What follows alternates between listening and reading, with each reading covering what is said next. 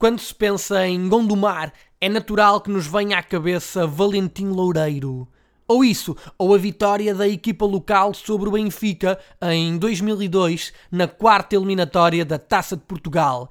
Ficamos pela segunda opção.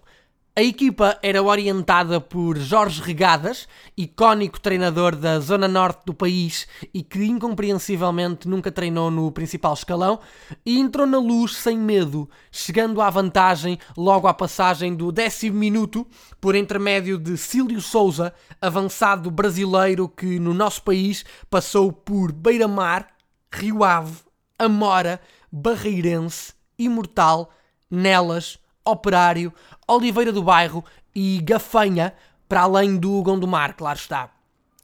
À época, o Record escreveu: O que verdadeiramente se revelou decisivo foi a atitude dos jogadores do Benfica. Não foi a tática, menos ainda a parte física.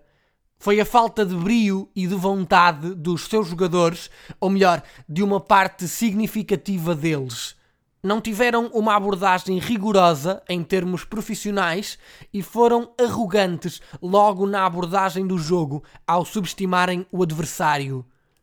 A partida terminaria com a vitória do Gondomar por 1-0 em pleno antigo Estádio da Luz, mas a campanha gondomarense na taça não seria muito mais longa, já que na eliminatória seguinte caiu aos pés do Passos de Ferreira, perdendo por 1-0 na Mata Real.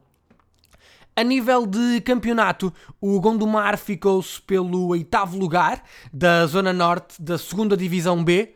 Já o Benfica, orientado por Josualdo Ferreira, José António Camacho e interinamente por Chalana, quedou-se pelo segundo lugar, embora muito longe do campeão Futebol Clube do Porto, que garantiu uma vantagem de 11 pontos.